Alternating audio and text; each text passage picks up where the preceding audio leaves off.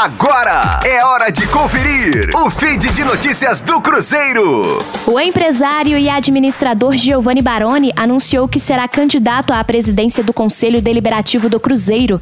A eleição ocorrerá em formato presencial no dia 30 de novembro, das 18 às 20 horas, no Parque Esportivo do Barro Preto, em Belo Horizonte.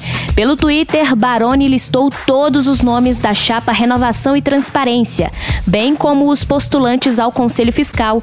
O vice será o desembargador Paulo Cifuentes, adversário de Giovanni na disputa pela presidência do órgão em 21 de maio.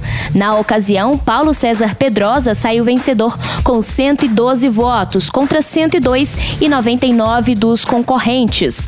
O primeiro secretário é Carlos Ferreira Rocha, responsável pelo departamento de futebol na administração do Conselho Gestor entre janeiro e maio. O segundo secretário é Antônio Clarete Namatella, ex-diretor de marketing do clube. O Conselho Fiscal, por sua vez, terá como candidatos os titulares Herones Márcio, Jarbas Matias dos Reis e Robert Freitas, além dos suplentes Jário Maio, Vicente Vieira da Silva e Rogério Serra Batista.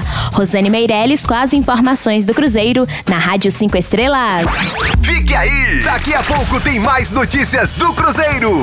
Aqui, Rádio 5 Estrelas.